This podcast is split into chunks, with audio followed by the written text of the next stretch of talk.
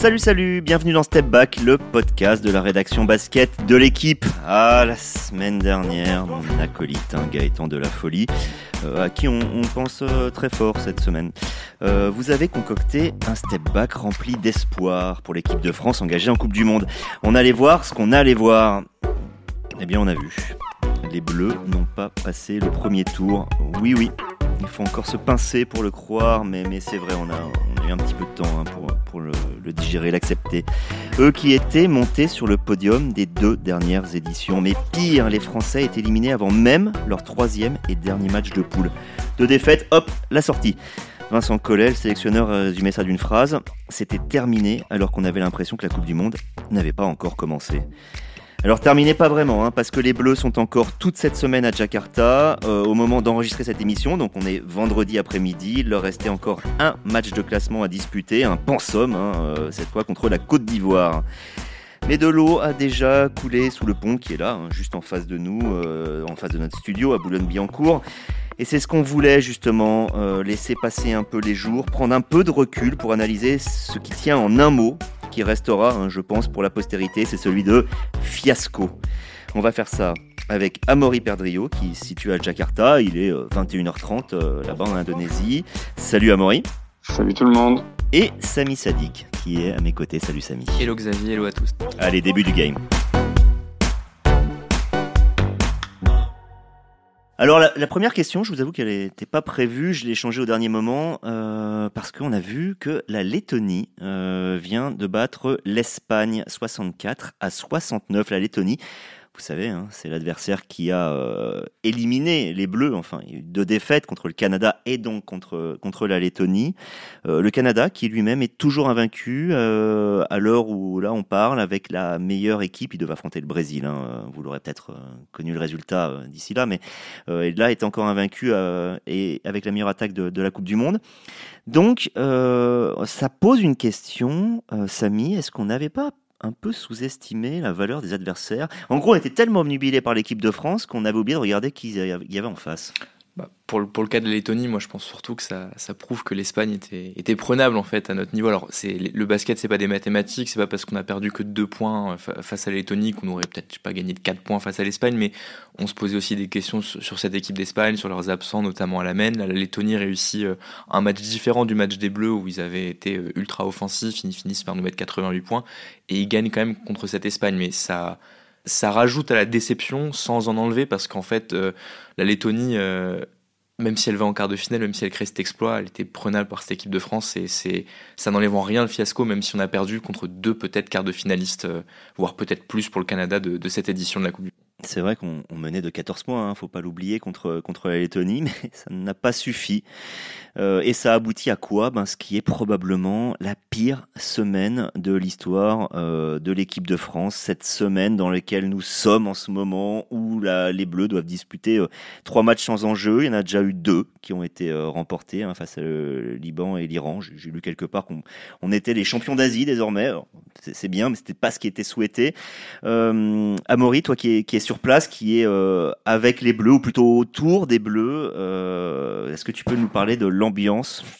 J'imagine à peu près ce que tu vas dire, mais j'ai envie d'entendre tes mots sur l'ambiance des Bleus. Ah bah, c'est sûr qu'il n'y a pas de surprise. C'est-à-dire qu'au coup de sifflet final contre la Lettonie, euh, c'est l'abattement quoi. C'est même plus que l'abattement, c'est de l'incrédulité parce qu'on on se rend pas compte ou on s'en rend compte pour certains joueurs de bah, du côté historique de, ce que la France a fait, c'est-à-dire euh, voilà un des pires résultats de son histoire de par euh, de par ce qui avait été clamé haut et fort sur les objectifs et les ambitions.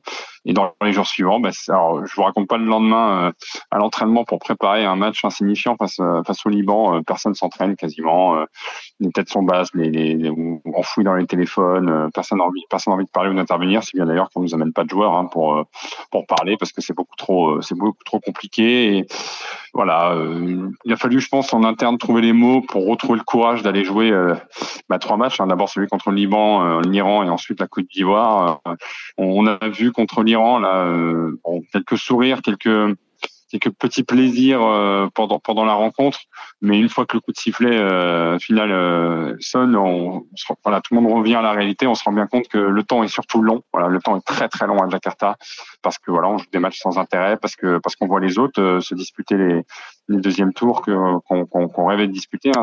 Euh, je rebondis sur ce que ça me disait. Moi, ce que, ce que la Lettonie révèle, c'est qu'elle est en train de faire le parcours que la France euh, rêvait de, d'effectuer, voilà, de, de, jouer sa, sa qualif contre l'Espagne. Et au, voilà, au lieu de quoi, bah, ils ont qu'une envie, c'est d'être à l'aéroport euh, dimanche, dimanche matin pour rentrer en France, chacun chez soi. Et, et voilà, on fera des bilans un peu plus tard. Et, et, je pense que voilà, il y aura quand même des grosses, grosses leçons à tirer. Mais en tout cas, en termes d'ambiance, c'est vraiment beaucoup de tête basse et beaucoup de, bah, beaucoup de regrets.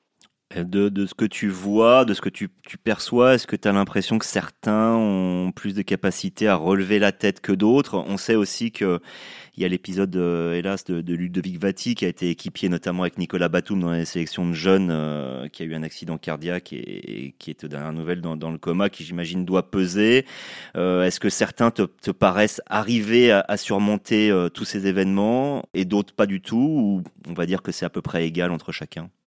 Bah, écoute, euh, bon, ça vient de ça vient de tomber là. À l'instant où tu me poses la question, euh, on apprend que Ludovati euh, voilà est décédé. Ça a été partagé par par son agent notamment. C'est quelque chose qui a extrêmement affecté les joueurs.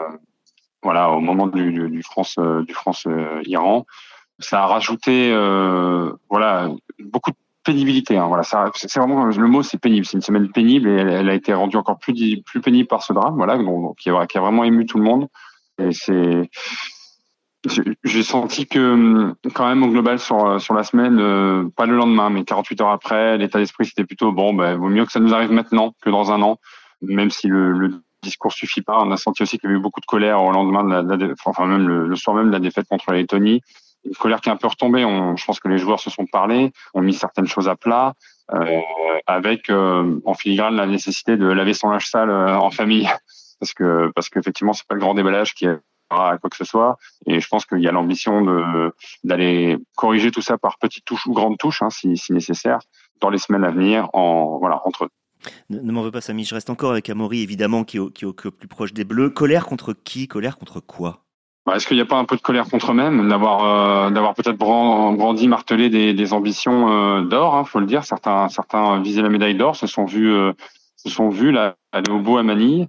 Sûrement euh, au regard des, des dernières campagnes, hein. on fait médaille de bronze au dernier mondial, l'argent au jeu, l'argent à l'euro, même si on sait déjà que l'euro ça va être un peu compliqué déjà en termes de, de construction, en termes de, d'équipe et d'alchimie, mais quand même compte tenu du, du pédigré des joueurs je pense que voilà, ils, enfin voilà, c'est ce, qui ressort des discours hein, finalement euh, au fil des jours, c'est qu'ils se sont peut-être vus un peu trop beaux et à se voir trop beaux, ben, la, la, la, chute est, est, d'autant plus haute et douloureuse. Donc je pense qu'ils sont déçus par eux-mêmes.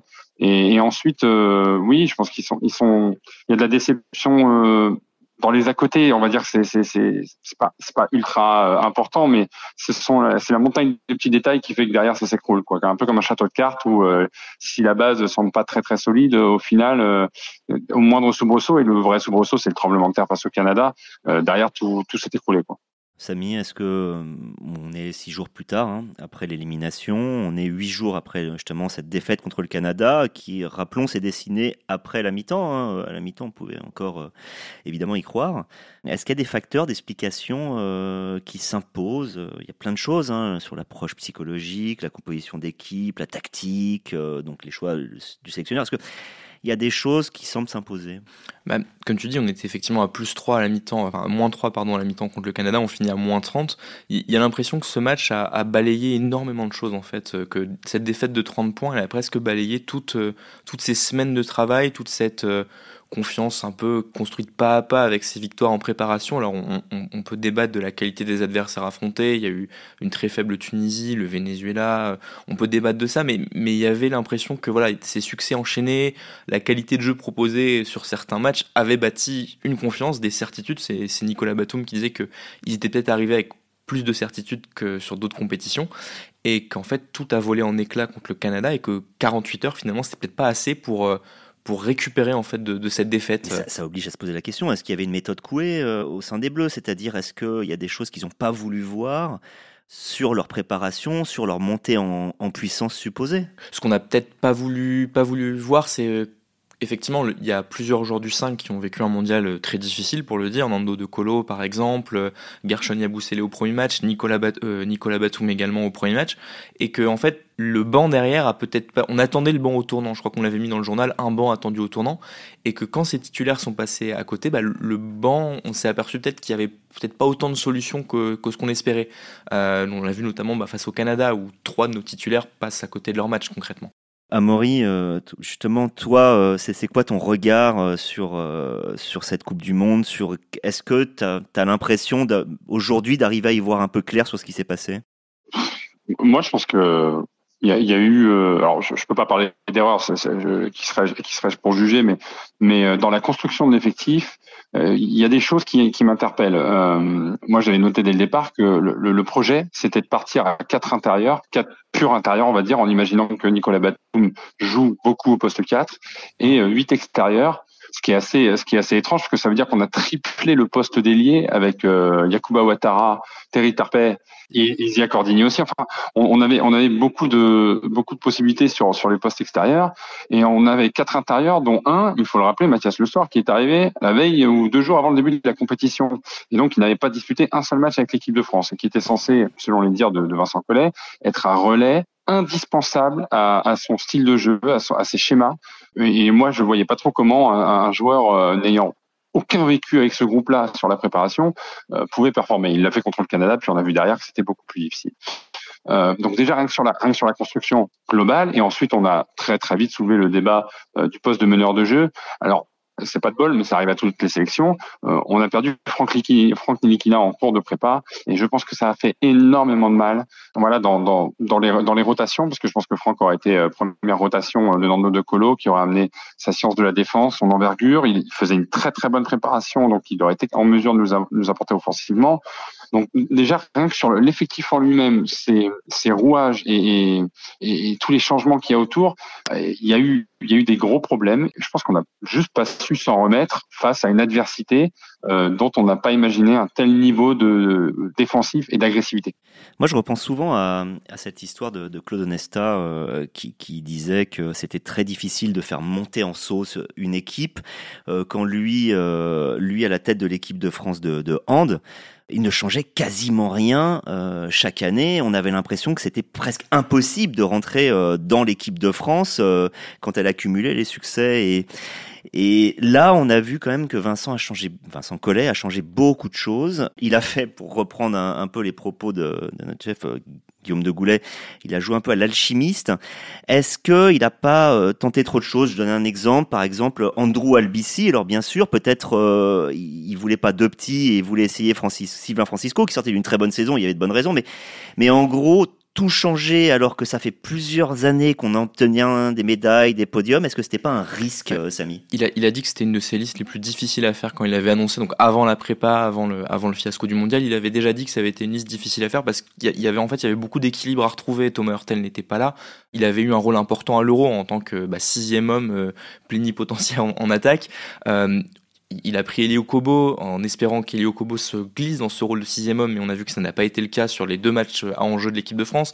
Il, quand tu parles de Sylvain Francisco, il le prenait pour ce grain de folie, en, se disant peut-être que voilà, ce grain de folie-là en, en attaque compensera peut-être le fait qu'il soit peut-être moins spécialiste défensif qu'Andrew Albici. Donc, il, a essayé effectivement de rebâtir beaucoup de choses avec donc le, les, les, absences, enfin l'absence forcée de Thomas Hurtel euh, sur ses postes 1-2, puis de Franck Ninikina, et euh, à l'intérieur, on en reparlera, mais l'absence de Victor Wembanyama, parce qu'à la ah, base, il part à 5. Il part à 5 intérieurs à la base, en fait. Il l'a dit, dans la première mouture de la liste, ils sont 5 intérieurs. Il y a Victor Wembanyama. Victor Wembanyama n'est pas là, il doit à nouveau rebâtir euh, un petit peu cette liste. Ça tombe bien, c'était la question suivante justement. Alors Amaury, là je me tourne vers toi.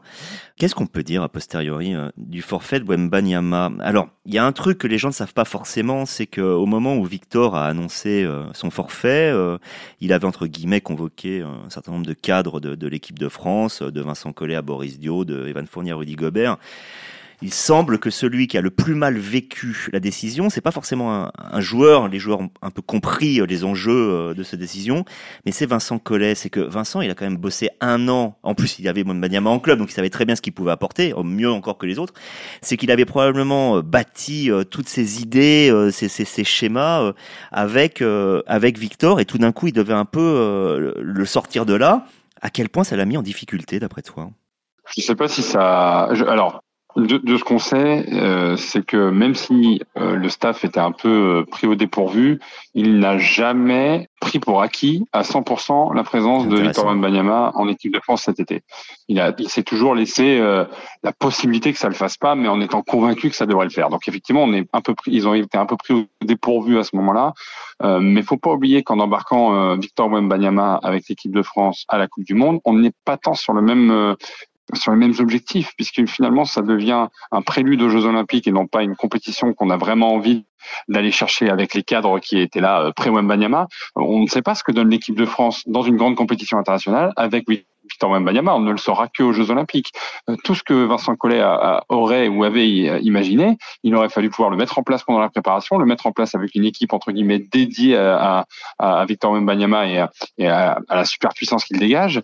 Euh, je, je suis pas un Wemby sceptique, mais euh, ça n'offrait pas plus de garantie de résultat d'avoir Wembanyama à, la Coupe du Monde. Par contre, effectivement, dans euh, la conceptualisation de la préparation et euh, dans les, on va dire, dans le relationnel imaginé au sein de l'équipe France, ça a évidemment joué. Mais on sait aussi ce groupe euh, qui vit ensemble depuis quand même suffisamment longtemps, capable de, ah, normalement capable de se remettre de ça. Et là où je reviens sur à ce que disait euh, Samy sur ABC, moi je suis pas convaincu que Andrew ABC aurait changé le cours des matchs, mais il aurait changé le vestiaire et il aurait été une voix de plus qui, je pense, était nécessaire dans, dans les moments durs.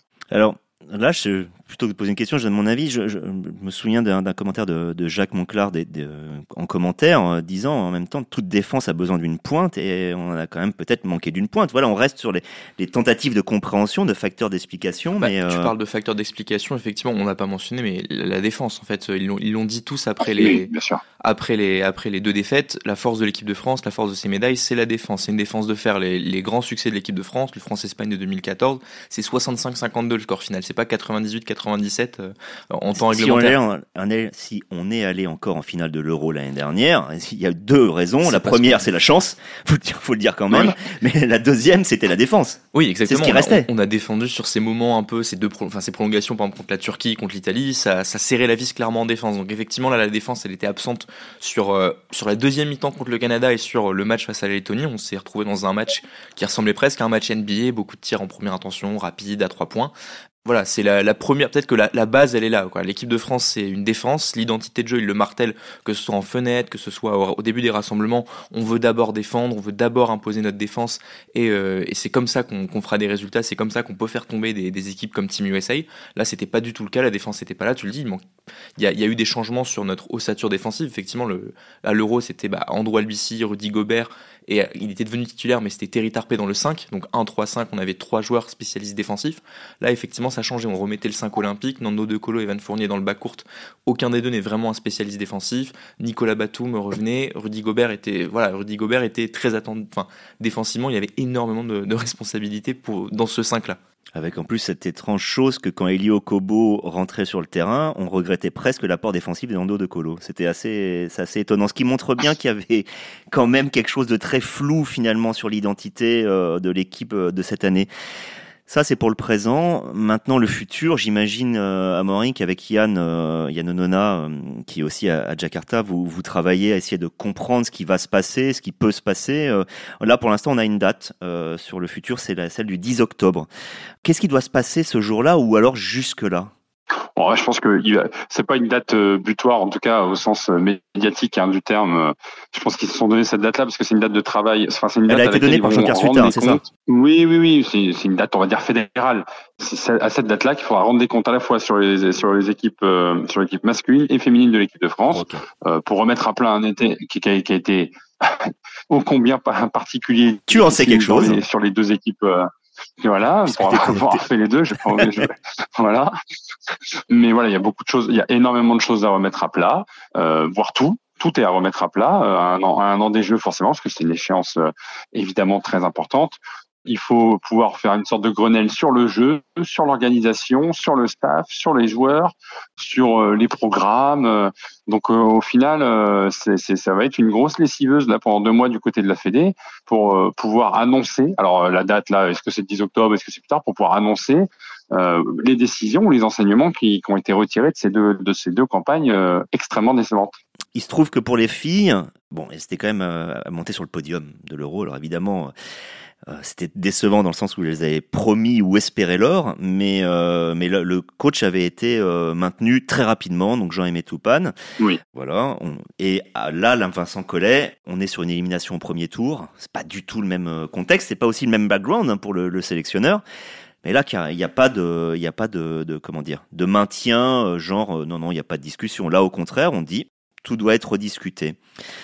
Lui a accepté d'être mis sur la sellette. Moi, je me pose la question, est-ce qu'il l'est vraiment? Est-ce qu'il y a vraiment possibilité de, le remplacer? Bah, Écoute, effectivement, ça, ça, Vincent Ancolé donc, est là depuis 2009. Il, il est sous contrat jusqu'en 2024 pour donner les, les données de l'équation. Ça fera donc 15 ans, 15 ans de mandat au JO c'est la première fois depuis 6 ans, et donc l'Euro 2017 qui avait déjà été une déception avec l'élimination en huitième de finale, que la question de son avenir se pose.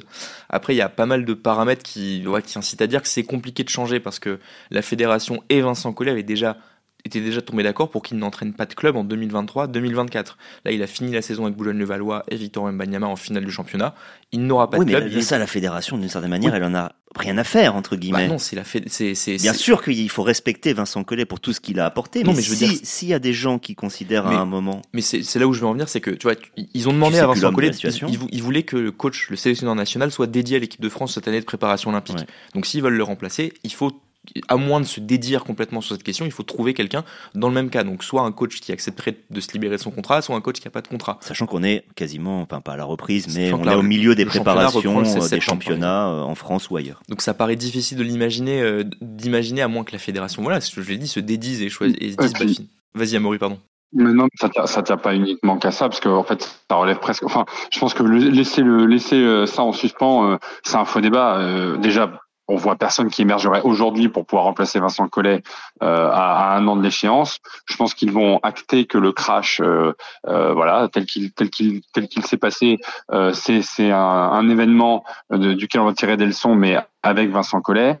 et on peut imaginer que la fédération va le maintenir en place pour une seule et bonne raison, c'est qu'on souhaite quand même avoir, si on a Victor Mbanyama en équipe de France l'année prochaine, avoir en coach la personne a eu au plus près pendant un an, qu'il a développé, qui connaît les moindres rouages, le moindre rouage de fonctionnement de, de Banyama pour la substantifique moelle sur la compétition la plus importante. Euh, et, déjà, ça pour moi, ça fait sens. Après qu'il le confirme pas aujourd'hui, bon, c'est un non-événement, c'est parce qu'il reste encore deux matchs à jouer et qu'on veut peut-être donner euh, l'impression que rien n'est rien n'est euh, enfin, tout est négociable entre guillemets aujourd'hui si on nous annonçait demain et si on si on vous annonçait demain Vincent Collet débarquer de l'équipe de France euh, tomberait des nues et euh, il me semble grosso modo je pense qu'on est tous d'accord hein, ici pour dire Vincent Collet il y a très peu de chance ou de malchance que qu'il ne soit plus à tête de l'équipe de France euh, l'an prochain.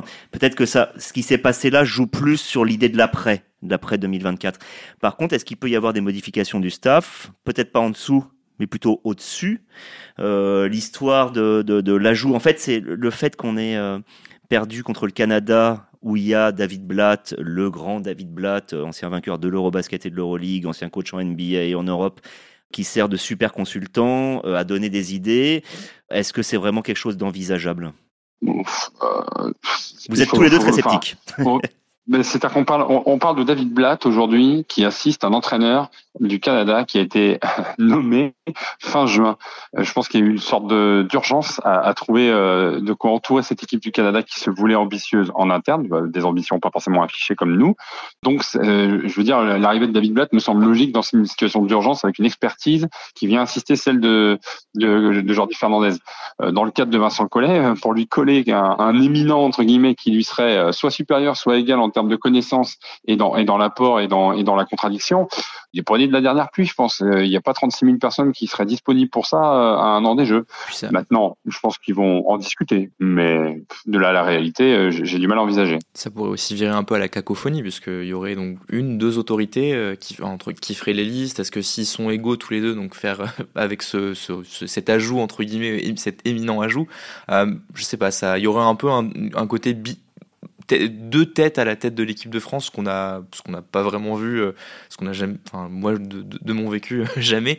Euh, je ouais je, je, suis un peu aussi sceptique sur sur cette idée là après je pense qu'ils veulent ils veulent en fait ils veulent montrer qu'ils tirent des leçons de ce fiasco. Donc c'est compliqué de, repartir deux jours après en disant on, reconduit l'intégralité de l'équipe de France euh, l'intégralité du staff de l'équipe de France après ce fiasco qui a été même décrit et assumé par euh, le, staff je crois comme l'un des plus grands de l'histoire du basket français. Donc c'est compliqué de, de, déclarer avant même la fin de, ces matchs de classement qu'on repart avec la même équipe euh, quoi qu'il arrive et je voulais juste ajouter que cette histoire de consultant a surtout été amenée par la presse, hein, qui a posé la question de savoir si la Fédé pourrait être intéressée de s'inspirer de ce modèle. Donc il répond, je pense que la Fédé répond oui par courtoisie, plus que par réel intérêt. C'est un avis personnel, mais la manière dont on nous répond, c'est la question est amenée par la presse et la réponse euh, est suffisamment vague pour laisser entendre que euh, ça se présentera si ça se présentera. Alors, autre propos de, Jean-Pierre Suita, président de la Fédération française, euh, lors de la conférence de presse où tu étais présent à Maurice, c'était à propos des Russes alors, on devrait dire Thomas Hurtel, mais dans le fond, il n'y a pas que Thomas Hurtel. Rappelons quand même que, par exemple, si on voulait un backup poste 4, on pouvait peut-être essayer d'avoir soit Louis Laberry, soit Matemba et soit Livio Jean-Charles. Ah bah, les trois sont en Russie cette année. Donc, ça concerne pas mal de monde. Mais donc, effectivement, plutôt Thomas Hurtel.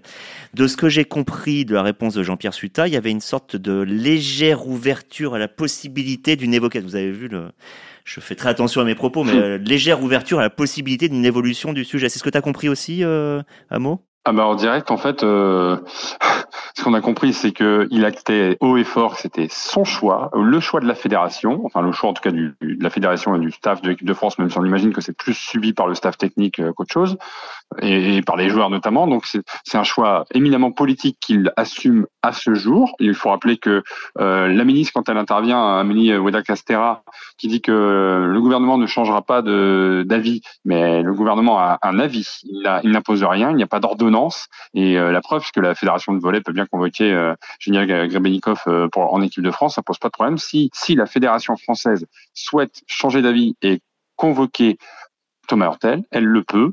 Simplement en, voilà je sais pas en, anéantissant la, fameuse charte signée avant l'Euro 2022 donc Jean-Pierre Suta a l'air face à la à, la polémique grandissante, je pense confronté à cette nécessité de, de, remettre en question la sélectionnabilité, pardonnez-moi du mot, de, de, de, de Thomas Hurtel. Euh, maintenant, reste à savoir si c'est toujours une affaire d'homme, entre guillemets, ou une affaire d'orgueil, parce que Jean-Pierre, au cours de cette, euh, Jean-Pierre Suta, pardon, au cours de cette, euh, de cette conférence de presse, a résumé, finalement, c'est la Fédération française s'est vexée au moment où Thomas Hurtel a signé le document s'engageant à ne pas aller jouer en Russie et il l'a fait après avoir après avoir disputé l'Euro. Deux jours après. Ça, est presque une affaire d'homme. Alors qu'on disait pendant tout l'euro euh, que c'était probablement déjà acté. C'était juste une question d'annonce. Hein. Qu'il y avait probablement un accord euh, au minimum contractuel, sans peut-être que le document n'était pas signé, mais que voilà, ils n'ont pas fait en 48 heures les eh négociations euh, entre Thomas Hurtel et le Zénith Saint-Pétersbourg dans l'avion qui ramenait les Bleus de, Berlin. Mais peut-être que d'ailleurs juste sur le sujet Thomas Hurtel, pour le, conclure, pour les gens peut-être qui ne suivraient pas trop l'équipe de France ou alors de loin, est-ce que l'absence de Thomas Hurtel, ça a vraiment été un facteur important, euh, d'après toi, Amaury, dans ce qui s'est passé en équipe de France, là, cet été? Si on décompose les matchs, si on parle uniquement des matchs qui se sont déroulés aujourd'hui, je pense que Thomas Hurtel n'aurait pas changé la phase de l'équipe de France face au Canada parce que si on résume le, match France-Canada, c'est la surprise. Euh, toute l'équipe de France a été surprise par le niveau de cette équipe-là et le niveau d'agressivité. Maintenant, Thomas Hurtel, c'est un facilitateur de jeu euh, dont on a manqué en équipe de France, de par le fait que Nando De Colo ne soit pas performant, de par le fait que Sima Francisco vivait sa première grande compétition et euh, on pouvait pas avoir de grandes aspirations pour lui et qu'on n'avait pas de troisième meneur euh, digne de ce nom. Or, comme le disait Samy, à l'Euro, Thomas Hurtel sort du banc, est capable de coups d'éclat monstrueux ou de même de nous, de nous servir des matchs sur un plateau. Et dans un match comme euh, contre la Lettonie, qui est une équipe européenne euh, et donc qui joue à l'européenne, je pense que Thomas Hurtel aurait fait un bien fou par séquence, sur des coups de génie dont, dont on le sait capable. Et, et on n'a pas de meneur comme ça aujourd'hui. Donc il, il, semblait être la solution à ce mal-là. Maintenant, voilà, en équipe de France, on aime aussi dire, bah, on n'a pas envie de parler des absents. S'ils sont pas là, c'est pour une raison et qui effectivement n'est pas que du fait de l'équipe de France ou de la Fédé. Et cette équipe aurait dû battre la Lettonie, même sans Thomas Hurtel. C'est ça aussi le, le, le, le, premier terme du débat, c'est que l'équipe de France, même sans Thomas Hurtel, devait battre la Lettonie. Elle a eu, on a dit, 15 points d'avance. Elle s'est écroulée en fin de match, mais elle, elle aurait dû gagner ce match. Euh, euh voilà, peu importe, peu importe la, Hurtel ou pas. Moi, ce que j'ai aussi entendu dans ce que tu dis, c'est les, les Français ont été surpris de l'agressivité des Canadiens. Euh, ça me fait quand même un peu tomber de ma chaise parce que en face, tu avais quand même des joueurs comme Dylan Brooks ou Lou Dort. Euh, il suffit de suivre un petit peu la NBA euh, pour savoir à quel point ce sont des chiens. Euh, c'est pas méchant de le dire. Kelly Olynyk, hein. euh, Kelly Olynyk aussi. Euh, voilà, euh, on ne pouvait pas être surpris, surtout quand on sait aujourd'hui le poids de l'équipe de France dans le basket international, c'est-à-dire que le Canada qui a tout à prouver, prouver qu'il vaut plus qu'une succession de noms, c'était le défi de leur vie, au moins de leur début de Coupe du Monde, que de, de détruire l'équipe de France. Ils, ils, ont, ils ont réussi, mais on ne pouvait pas être surpris. Non, je, je suis d'accord, effectivement, il y a, il y a la question c'était quelle aussi quelle intensité physique allait-il pouvoir mettre euh, par rapport tu sais, au jeu FIBA, jeu NBA, quelle intensité physique allait-on les laisser pouvoir mettre? On a vu qu'effectivement. Là, tu as complètement raison. Ils, ont pu, ils ont pu y aller pousser le curseur de, de, comment dire, trop, marquage physique trop. très loin, peut-être trop loin, c'est le débat, mais on n'a pas su faire euh, les choses pour se dégager de cette pression bah, physique tout simplement jouer avec. Si les Canadiens nous poussent, pourquoi on serait pas en droit de les pousser de la même manière? Et ça, c'est quelque chose qu'on s'est refusé euh, à faire. D'ailleurs, même contre la Lettonie. Hein, la Lettonie, euh, quand, quand, ils finissent par, euh, par nous renverser, c'est parce qu'ils ont haussé le curseur eux aussi. Et on, on, a eu une équipe de France qui, sur les matchs importants, euh, n'a tout simplement pas répondu aux défis euh, et à l'adversité. C'est c'est presque aussi c'est simpliste, mais c'est presque aussi simple que ça. Et ça résume très bien, bah, en fait, le fait que l'équipe de France n'était pas prête à jouer une compétition euh, qui s'appelle Coupe du Monde et qui soit du niveau Coupe du Monde, dont même les, les plus grands basketteurs disent tous que la Coupe du Monde, c'est un niveau plus relevé que les Jeux Olympiques. Oui, oui, clairement. Tout est dit. Clairement. Dernier sujet hein, par rapport à, aux échéances. Euh, là, on parle vraiment d'échéances. Ça parle de Joël Embiid. Le Camerounais était disponible cet été dans le sens où il était apte physiquement et il avait les papiers. Alors même si Jean-Pierre Sut a dit qu'à partir du moment où il vient effectivement, il faut encore euh, remplir des. Mais si en gros il avait dit à six mois qu'il voulait, il pouvait. Il se mariait, il n'est pas venu. Euh, Aujourd'hui, on attend. Samy, toi, on en a discuté avant, on va pas faire mystère. Tu as l'air de dire, en gros, euh, on n'est pas vraiment en position de force pour lui poser ne serait-ce qu'un ultimatum. Bah, c'est alors c'est mon avis, hein, mais parce que dans la conférence de presse de Jean-Pierre Suta et Boris Dio, l'idée a été, enfin le, message à propos de Joel Embiid, c'est on n'attendra pas juin pour savoir s'il est disponible ou pas pour venir en équipe de France, parce que à l'heure d'aujourd'hui, la situation de Joel Embiid, c'est Boris Dio qui l'a résumé, c'est il ne sait pas s'il veut jouer pour une équipe nationale, et si oui, il a trois options France, États-Unis et Cameroun. Ce qui est une de moins que Joachim Noah en soi. c'est ça si tu veux. Mais, mais Joachim Noah, on avait après 2011, on espérait qu'il revienne. C'était plus du tout le la même pas le même débat. la même débat. Moi, je pense qu'on a dû. En fait, je vois pas comment on pourrait mettre un ultimatum au dossier Joel Embiid parce que si on décide, mettons en novembre, on n'a pas, on n'arrive pas à avoir Joel Embiid.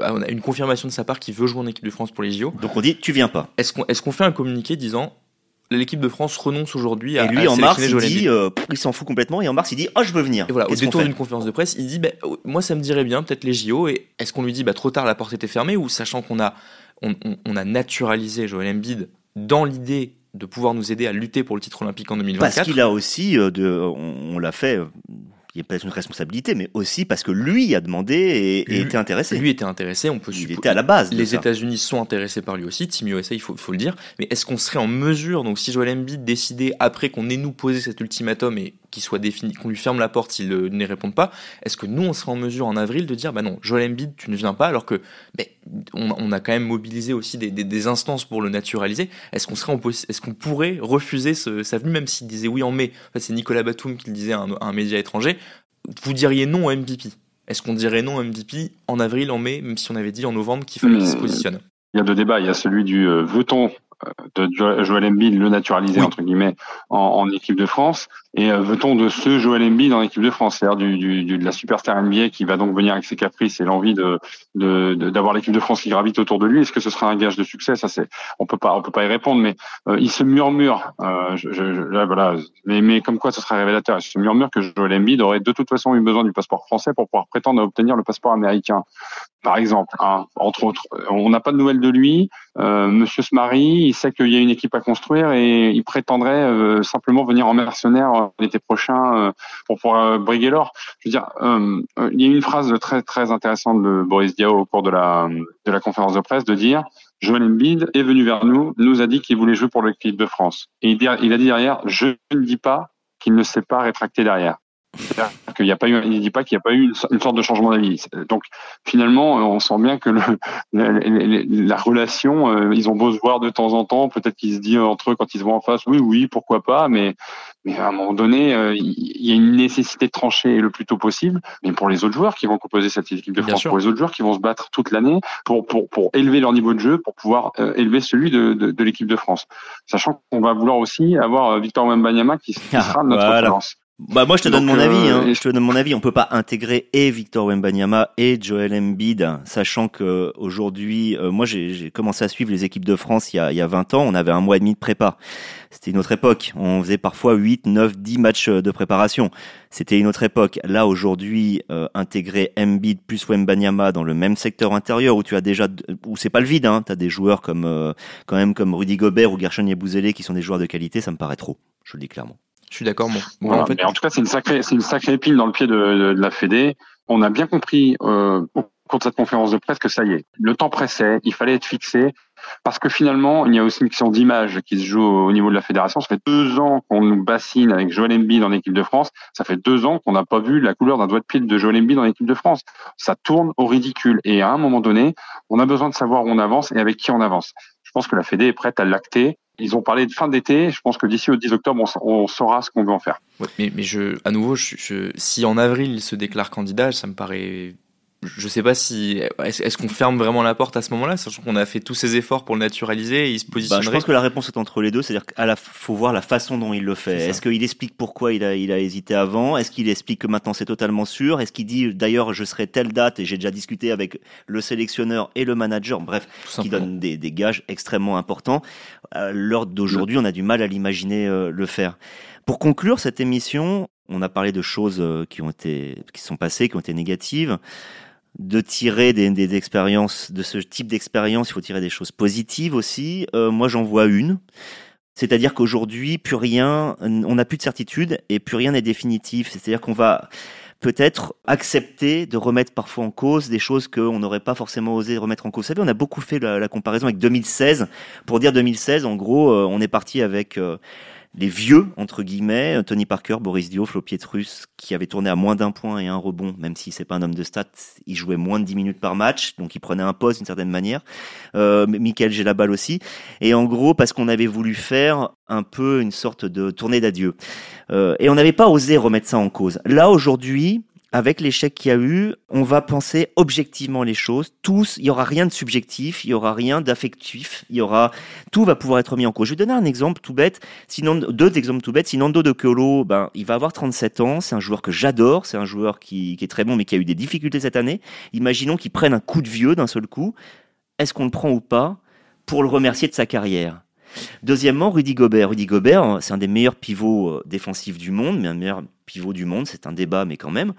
Est-ce que demain il mérite d'être titulaire, euh, surtout si Victor arrive? Voilà, ce genre de choses qu'on n'aurait peut-être pas osé remettre en cause si jamais on avait eu encore un bon résultat, qui aurait peut-être pas été l'or qu'on aurait souhaité, mais une demi-finale. Voilà. Là, au moins, on va pouvoir accepter de discuter de tout. Qu'est-ce que tu en penses, Amo? Oui, oui, oui. Euh, foncièrement, je pense que tu as raison. C'est c'est l'état d'esprit et c'est à peu près le propos qui a été développé euh, qui a été développé. Maintenant et ça c'est un autre débat euh, qui viendra pour un autre podcast il faudra se poser la question des réservoirs à chaque poste qui ne sont pas illimités qui sont pas inépuisables. Il y a des postes sur lesquels on a des énormes carences. Euh, donc en fait on va se rendre compte qu'on préfère peut-être avoir Nando de Colo à 37 ans et à, 70% de ce qu'il pouvait être il y a, il y a déjà très fort ce qui est déjà très bien qu'il y a un petit nouveau qui sera pas là de l'événement parce que ça ne fait qu'un an qu'il qui qui a du temps de jeu. Voilà, je sais pas. Il, va, y avoir, il va y avoir beaucoup de tâtonnements et, rappelons-le, une seule fenêtre de, qualification qui sera en février. Il n'y a pas de fenêtre en, novembre, plus derrière les, les, TQO. Voilà, c'est très peu de très peu de temps de travail avec euh, pas tous les joueurs à disposition forcément. Donc euh, il va y avoir beaucoup de choses qui vont qui vont être mises en cause. Même si on aura les joueurs de Euroleague. Hein. Oui, on aurait grande nouveauté. Oui, apparemment sur cette fenêtre, on aura tout le monde sauf les joueurs de Euroleague. Moi, juste que ce que j'espère, c'est voilà, que les, tout le monde reparte en ayant faim pour cette. Euh, comme tu dis, il y aura plus vraiment de statut peut-être, parce que là, après un tel, un tel échec, beaucoup de choses sont remis à plat. Euh, ce sera peut-être voilà, des joueurs qui pouvaient être sûrs peut-être d'avoir une place ou, qui, ou d'avoir 20 minutes de temps de jeu, 15 minutes de temps de jeu. Là, tout le monde va devoir peut-être se, se remobiliser pour, euh, pour en fait voilà, mm. pour, montrer qu'ils ont tous faim pour cette échéance 2024 parce que il y aura beaucoup, il y aura peut-être une revue d'effectifs plus large dans l'esprit du staff que si on avait eu une médaille euh, au mondial. Il l'a déjà acté. Euh, quelque, part sur cette semaine un peu pénible en ouvrant la porte déjà à une préparation où il n'installerait pas 12 joueurs dès le départ. comme il l'a fait cette année, il a annoncé 12 joueurs. Il nous a dit là récemment qu'il il était déjà dans la réflexion de repartir sur des groupes élargis de préparation pour réinstaurer en fait finalement une forme de concurrence qui sera forcément bénéfique à l'équipe de France. Comme quoi, cette semaine sert quand même à quelque chose, même si on espère qu'elle va s'arrêter très vite. Merci beaucoup, euh, les garçons, pour euh, la qualité de vos interventions. On espère que si, vous avez écouté cette émission jusqu'au bout, ce que vous avez fait forcément, euh, vous en saurez un peu plus, vous aurez un peu mieux compris ce qui se passe autour de cette équipe de France, dont l'élimination, sur le moment, c'est vrai, nous avait paru complètement incompréhensible. Merci à vous, merci à Maury, merci Samy, et à un prochain Step Back. Aux dernières nouvelles, on devra en faire un sur l'équipe américaine, car oui, la Coupe du Monde continue et il reste des belles équipes à regarder. Au revoir à tous, ciao ciao.